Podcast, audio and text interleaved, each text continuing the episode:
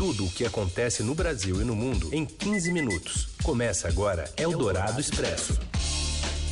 Olá, seja bem-vindo ao Eldorado Expresso, aliás, edição número 30 deste Eldorado Expresso. São aqueles 15 minutinhos do seu dia que você dedica para ficar por dentro das notícias da hora do almoço nessa parceria da Eldorado com o Estadão. É isso aí, você ouve ao vivo aqui pelo rádio na Eldorado, FM 107,3 e depois em formato de podcast. É o único podcast do Brasil que estreia primeiro nas ondas do rádio por aí. Eu sou a Carolina Ercolim, ao meu lado, ele, Raíssen Abac. E estes são os destaques desta sexta-feira, 15 de março. Suspeito de planejar ataque em Suzano se entrega à justiça. Ataques simultâneos a mesquitas deixam dezenas de mortos na Nova Zelândia. Estadão lista músicas populares brasileiras recheadas de tecnologia. Eldorado Expresso. A polícia de São Paulo avança nas investigações sobre o massacre na escola Raul Brasil, em Suzano. Hoje, o terceiro suspeito de participar do ataque na escola se apresentou à justiça. O adolescente de 17 anos também é ex-aluno do colégio. O repórter Paulo Roberto Neto traz mais informações direto de Suzano. Olá, Heisen. Olá, Carolina. A atualização que nós temos agora é que o jovem de 17 anos, apontado como um dos suspeitos de participação no ataque à escola estadual Raul Brasil, em Suzano, ele se apresentou à justiça na manhã dessa sexta-feira e está sendo ouvido, pelo menos nesse início da tarde, pelo promotor Rafael de Vaz, que é o responsável pela investigação. Ele está acompanhado pela mãe, por ser um caso se tratar de um menor de idade, a mãe está acompanhando ele nas oitivas do Ministério Público e a promotoria, depois desse depoimento, irá decidir se vai pedir ou não à justiça a apreensão do rapaz. Vale lembrar que até o momento a polícia ainda não divulgou quais provas foram coletadas contra ele, nem o grau de envolvimento deste adolescente no crime. O que se sabe até o momento é que ele era amigo de um dos jovens que participou do ataque e que ele teria se envolvido na parte de planejamento do crime. E na manhã dessa sexta, a Polícia Civil esteve na residência deste adolescente para fazer buscas e apreensões, mas até o momento ainda não foi informado quais documentos e quais informações foram coletadas no local. E a última das oito vítimas foi enterrada há pouco na Grande São Paulo. E a gente tem mais informações com a repórter Paula Félix. Boa tarde, Heisen e Carol. Eu estou em Suzano, onde acabou de ser realizado o enterro da última vítima do ataque que ocorreu na Escola Estadual Professor Raul Brasil. Hoje foi enterrado o corpo da coordenadora Marilena Umeso, de 59 anos. O enterro foi realizado hoje porque a família aguardava a chegada do filho dela, que mora na China. Houve muita comoção durante o enterro, muitas pessoas chorando e fazendo homenagens. Neste cemitério, né, o São Sebastião, onde outras cinco vítimas da tragédia também foram enterradas. Quatro alunos e uma professora. Aqui no cemitério também foi realizado o enterro de um dos envolvidos no crime. O Luiz Henrique de Castro, de 25 anos, foi sepultado aqui ontem, é, sem cerimônia, a pedido da família, e num, num enterro que foi muito rápido, segundo o administrador do cemitério. Eldorado Expresso. E quatro pessoas foram presas e as autoridades investigam a possibilidade de crime de ódio racistas contra imigrantes muçulmanos, porque ao menos 49 pessoas morreram e 48 ficaram feridas durante ataques a tiros simultâneos em duas mesquitas na cidade de Christchurch, na Nova Zelândia. Os alvos dos ataques foram as mesquitas de Masjid al-Nur e de Linwood, que estavam lotadas para as tradicionais orações do meio-dia da sexta-feira. De acordo com o The Guardian, um jornal britânico, Brenton Tarrant um australiano que seria suspeito de um dos ataques transmitiu o massacre ao vivo pelo Facebook. As imagens chocantes, com duração de 17 minutos, mostram fiéis sendo fuzilados na mesquita. O atirador estaria com uma câmera no capacete. As contas do atirador no Facebook e no Instagram foram removidas. O Facebook afirmou que estava trabalhando para remover as cópias dos vídeos que ainda circulam pela internet. E o suspeito deixou um manifesto de 74 páginas em que se identificava com um australiano de 28 anos, defensor da ideologia de extrema-direita e anti-imigração. Eldorado Expresso.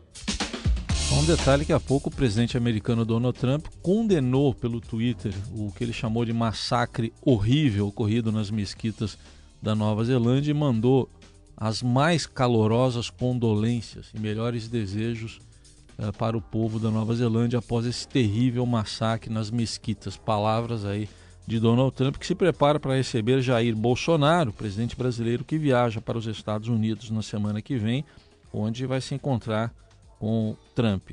A colunista do Estadão, Eliane Cantanhede, diz que Bolsonaro será recebido como personalidade VIP acima dos padrões normais da Casa Branca e antecipou aqui na Rádio Eldorado que o número do, de embaixadores a serem trocados pelo governo brasileiro deve dobrar e os Estados Unidos estão sem embaixador em Brasília desde o ano passado. Já tem um nome, como eu apurei, e esse nome vai ser anunciado durante, deve ser anunciado durante a visita. Aliás, cá para nós aqui, estava todo mundo falando que tem 15 embaixadores sendo remanejados no Itamaraty, e eu apurei ontem com uma boa fonte que não são 15 não. São 35 embaixadores brasileiros remanejados. Eldorado Expresso. Bom, e a equipe econômica do governo participa lá no Rio de Janeiro de um grande evento e a privatização está na pauta. As informações com Vinícius Neder. Boa tarde, Heisen. Boa tarde, Carolina. Boa tarde. É, mais cedo, nessa sexta-feira, os presidentes do Banco do Brasil, Rubem Novaes, e da Petrobras, Roberto Castelo Branco, defenderam uma ampla privatização das empresas estatais, num seminário promovido pela Fundação Getúlio Vargas aqui no Rio. Novaes foi o primeiro a falar. Defendeu a venda até mesmo do Banco do Brasil, da Caixa e da Petrobras, mas frisou que não há planos de privatizar essas empresas no momento dentro do governo federal. Segundo Novaes, o Banco do Brasil poderia fazer o mesmo que faz, inclusive cumprindo os objetivos definidos do governo, como apoiar o crédito rural, se fosse privatizado. É, Novaes ressaltou a importância de haver um crescimento do espaço dos economistas liberais em Brasília e disse que defendia a privatização como uma forma de marcar posição. Castelo Branco, que falou em seguida, disse que, como liberal, defende a privatização de 99,9% de todas as estatais. Ele também defendeu a extinção do BNDES, o Banco Nacional de Desenvolvimento Econômico e Social. Ele disse também que não é algo que seria viável de fazer atualmente no governo. Parafraseou a música dos Rolling Stones e disse que não é possível conseguir tudo o que se quer de uma vez, mas que deve se tentar. Castelo Branco também terminou dizendo que, já que não pode privatizar a Petrobras, o objetivo dele à frente da estatal é fazer com que a petroleira tenha uma gestão o mais próximo possível de uma empresa privada. Bem, nesse evento, o ministro da Economia, eh, Paulo Guedes, falou da urgência da reforma da Previdência e reafirmou que não abre mão de um trilhão de reais de economia. E há pouco o governo fez a arrecadação, teve uma boa arrecadação com o leilão de 12 aeroportos realizado em São Paulo. A arrecadação total com a concessão desses 12 aeroportos somou 2 bilhões 377 milhões de reais e com um ágio que foi oferecido aí pelos proponentes vencedores, ágio médio foi de 986%. Eldorado Expresso. De volta com o Eldorado Expresso, acompanhando a agenda do presidente, que está cheia de compromisso, afinal de contas, ele vai embarcar para os Estados Unidos, está resolvendo muita coisa em Brasília e a gente vai até lá falar com a repórter Júlia Lindner. Oi, Júlia. Olá, Carolina. Olá, Heisen. A gente começa o dia com uma agenda intensa do presidente Jair Bolsonaro no Planalto.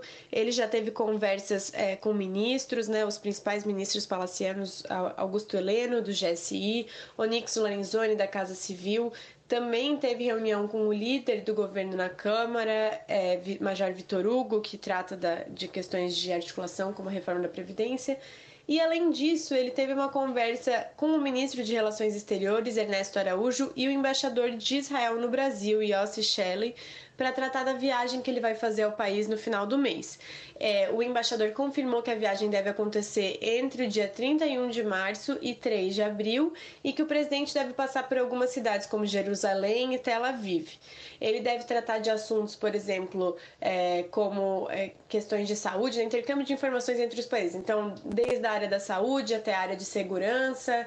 E também tem uma, um outro ponto né, que, que é muito abordado e que o embaixador não soube responder, que é a eventual transferência da embaixada do Brasil, né? E isso o embaixador não quis falar, ele disse que não tem informações e que não cabe a ele é, falar sobre esse assunto. Eldorado Expresso. E estão definidos os confrontos da fase de quartas de final da Liga dos Campeões da Europa. Quem conta tudo pra gente é o Robson Oráculo Morelli. Olá, amigos. Heisen, Carol. Hoje de manhã no Jornal Eldorado eu fiz uma confusão danada nesse sorteio da Liga dos Campeões. Vamos lá, as informações corretas, gente. Tottenham e City se enfrentam. Ajax e Juventus fazem outro jogo. United e Barcelona, Liverpool versus Porto. Esses são os jogos das quartas de final da Liga dos Campeões. Essa liga que a gente acompanha e que a gente viu aí recentemente Messi e Cristiano Ronaldo brilharem.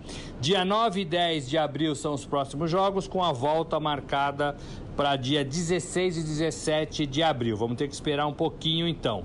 Queria falar do cruzamento desses jogos. Quem ganhar de City e Tottenham enfrenta quem ganhar de Ajax e Juventus. Quem ganhar de United e Barcelona enfrenta quem ganhar de Liverpool e Porto. Minhas apostas: City versus Juventus, Barcelona versus Liverpool. É isso aí, amigos. Um abraço a todos. Bom fim de semana. Eldorado Expresso. Tudo o que acontece no Brasil e no mundo em 15 minutos. Bom, vamos dar uma respirada, vamos falar sobre música. Aliás, como a tecnologia tem influenciado a música brasileira. Mais especificamente a de massa, aquela popular lá que todo mundo, se não sabe a letra, já ouviu tocar em algum lugar. O caderno Link do Estadão fez um levantamento e concluiu que quase 20% das canções mais tocadas fazem referência a produtos ou serviços digitais. Os temas variam e conversa diretamente né, com o público jovem que já nasceu mandando WhatsApp aí. Quer um exemplo? Manuel, nosso diretor, acho que nunca ouviu ou pensou em ouvir essa música aqui na nossa programação, mas é pelo jornalismo, Emanuel. Vai, Carlão.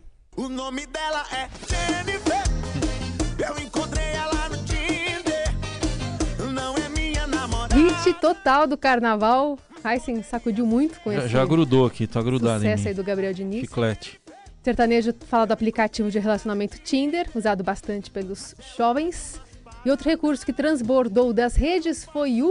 Hoje é dia de TBT, tô vendendo todas e lembrando de você. Mas chorando aqui só tem um violão. TBT, abreviação né, da expressão Throwback Tuesday, aquela desculpinha que todo mundo usa para postar fotos antigas de uma viagem, de um encontro, de amores aí. Na letra da música de Kleber e Cauã, aborda ainda outro sofrimento que todos nós somos vítimas. Celular descarregado, a prova de recaída. Quero ver ligar com zero de Quero ver. Bateria. Ó, o Bruno Romani, ele. Romari, aliás, lista outras tecnologias na matéria do Estadão. E aí tem de tudo. Quando a mensagem que você está esperando demora, por exemplo. Aí você fica toda hora checando o celular, não fica?